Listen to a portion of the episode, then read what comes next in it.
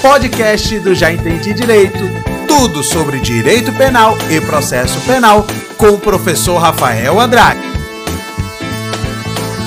Vamos lá então, princípio da ofensividade tá ok? Para nós esgotarmos aí os estudos sobre né, os princípios basilares, direito penal, tem outros princípios, princípios voltados para a aplicação da pena, para o crime em si, mas esses aqui são né, os de ordem genérica, realmente que sustentam, né, influenciam de forma direta todo o ordenamento penal princípio da ofensividade, tá? Já está aí, ó, na sua tela, tá ok? Deixa eu só achar minha caneta aqui, aqui, tá ok aqui, ó. Não vou nem parar a aula, não.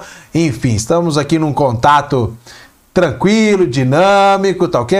Repito, turma, minha intenção eu e você aqui, facilitar o nosso contato, deixar mais dinâmico, tá? Por isso eu sempre falo, deixa seu comentário aí, a sua dúvida aqui no, nessa aula, tá ok? No espaço aí, que eu teria a maior alegria de tirar a dúvida e também de receber o seu feedback, seja ele qual for. Tá? Eu sei se, seja qual for o feedback, sei que você vai fazer com muito respeito e sempre com a intenção de somar, tá ok? Ó, rege o âmbito da lesão provocada, e é aqui que eu quero chamar a atenção, né? Se estamos falando de ofensividade, nós estamos falando de lesão, tá ok? Lesão ao que, professor? Ó, ao bem jurídico, tá bom? Ó, ao bem jurídico. Tá? Ou seja, se não houve lesão ao bem jurídico, sequer há crime. E aquela, aquele princípio né, que a gente estuda lá na teoria do crime, quando a gente vai começar a estudar né, o conceito tripartido, é, conceito analítico de crime, né?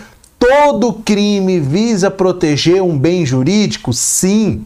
A partir do momento, né, que não atenta, essa conduta não atenta contra um bem jurídico, não faz sentido ela ser crime, né? E uma dica aqui, ó, vou até colocar a tela de IPC, bem prática. Você quer saber, quem não sabe ainda, né? Você quer saber quais são os bens jurídicos protegidos pelo direito penal? Simples e objetivo, meu amigão a partir do artigo 121, parte especial do Código Penal, vai lá no sumário do seu Código Penal, tá ok? E lá vão estar todos os bens jurídicos que o legislador penal entendeu, né, que são bens jurídicos relevantes que demandam a atenção do direito penal. Uma vez atentado contra esses bens, ou alguém tendo tentado não precisa ofender, mas tendo, né, tentado ofender, o direito penal né, irá repercutir aí no direito penal. Então, vai lá, a partir do 121 no sumário estão todos os bens jurídicos lá, tá? Crimes contra a vida, contra a integridade física, contra o patrimônio, dignidade sexual, contra a administração pública, contra a família, todos são bens jurídicos penalmente relevantes que o, o, o legislador falou: olha, se alguém atentar, conseguir atentar ou tentar ofender esses bens, isso vai repercutir no direito penal. Tranquilo? Então, ó, tela de PCI para você não esquecer, tá? E o princípio da ofensividade guarda justamente essa relação, a obrigatoriedade da ofensa ao bem jurídico. Se aquela conduta não ofende, não é crime, não tem que se falar em criminalização de conduta, da conduta, tranquilo? Ó, e aí no na lousa de vocês, ó, todavia essa espécie de norma Norma é o gênero onde se encontram as espécies, quais sejam regras e princípios, está ligada ao Instituto do Neminem ladere, a ninguém lesionar, prejudicar, tá? E latim, né? Eu até falo, sempre falo, hum, é, hoje, não somente hoje, mais de uns 10 anos para cá, a escrita, né, jurídica, que antigamente era tão conhecida por ser carregada de vernáculos, ela tá mais simples hoje, né, para que todo mundo possa entender. Dificilmente a gente usa nas peças, né, aquele vernáculo rebuscado, enfim, já caiu de moda, a verdade é essa, né? Mas tem alguns termos em latim que ainda são utilizados, tá ok? E esse daqui é de que ninguém lesionar ou prejudicar, que é o que atenta, né, o que atenta aí o princípio da ofensividade, tá ok? Se aquela conduta, deixa eu apagar aqui que ficou feio. Se a conduta não atenta contra um bem jurídico, não faz sentido ser crime. É o que aconteceu também, né? Falei anteriormente com o crime de adultério, tá? O crime de adultério, né? A adulterar a conduta, o legislador entendeu que ela já não atentava mais contra o bem jurídico honra, né? Por conta de todo o contexto é, social, logo deixou de ser crime, ocorreu aí um abolício crimes, né? Uma revogação formal e material da conduta, tá ok? E uma questão muito interessante, só a título de conhecimento, é, não ocorreu abolício crimes no atentado violento ao pudor, tá ok? E muita gente fala, ah, foi, foi revogado. Não é bem assim.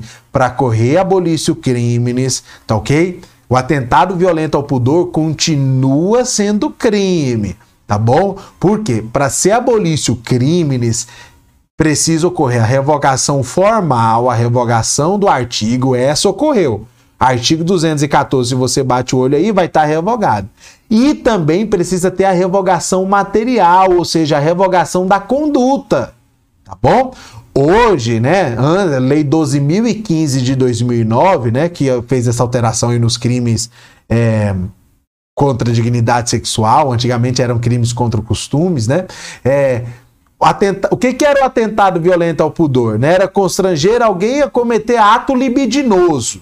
Ato libidinoso é todo ato de conotação sexual diverso da conjunção carnal. E a conjunção carnal é a introdução do pênis ereto na vagina. Então, tudo aquilo que não era conjunção carnal era, né, ato libidinoso, isso era atentado violento ao pudor, artigo 214. Essa era a conduta, tá? Antes da lei 12015 de 2009, tá? Ocorreu, né, com a lei 2015 de 2009, houve a revogação formal somente do artigo 214. A conduta que antes era conhecida como atentado violento ao pudor, que era constranger alguém a cometer ato libidinoso, foi lá para o 213, veio para o 213.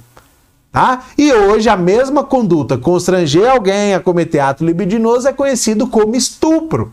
Porque o estupro hoje pode ser praticado tanto por ato libidinoso quanto por conjunção carnal. Então, o antigo atentado violento ao pudor, a conduta, ela não foi revogada, ela continua atentando contra um bem jurídico, dignidade sexual tá bom? Só que hoje, depois da lei 12.015 de 2009, recebe o nome aí de estupro. Essa conduta, né, é conhecida como estupro porque foi alocada lá no artigo 213 do Código Penal, tá ok? O princípio da ofensividade aí continua, né, prevalece sobre é, o constrangimento para ato libidinoso, tá ok, turma? Então, princípio da ofensividade obriga, obriga que aquela conduta ofenda determinado bem jurídico. E vocês viram aí que todos os princípios eles se relacionam em algum grau, né?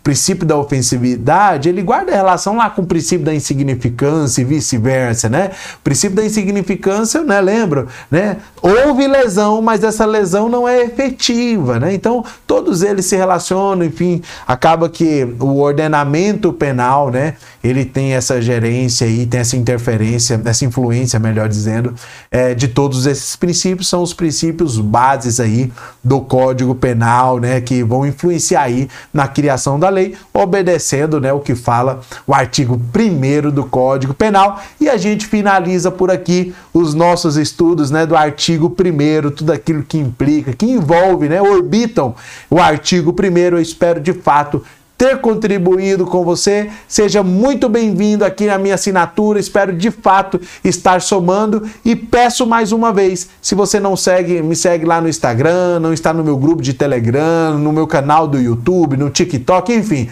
Venha comigo, vamos conversar sobre direito penal, que eu tenho a maior alegria de poder compartilhar e como a gente falava antes, né? Trocar figurinhas aí com você sobre direito penal, processo penal e legislação especial. Forte abraço, até mais, solta a vinheta. Foi muito bom ter a sua companhia até aqui. Espero de verdade que o conteúdo desse podcast sirva para o seu projeto de estudos e para nós continuarmos o nosso contato. Espero você lá nas minhas redes sociais: canal do YouTube, Instagram, Facebook e grupo de Telegram. É só digitar aí, já entendi direito, que você vai me encontrar. Forte abraço e até a próxima!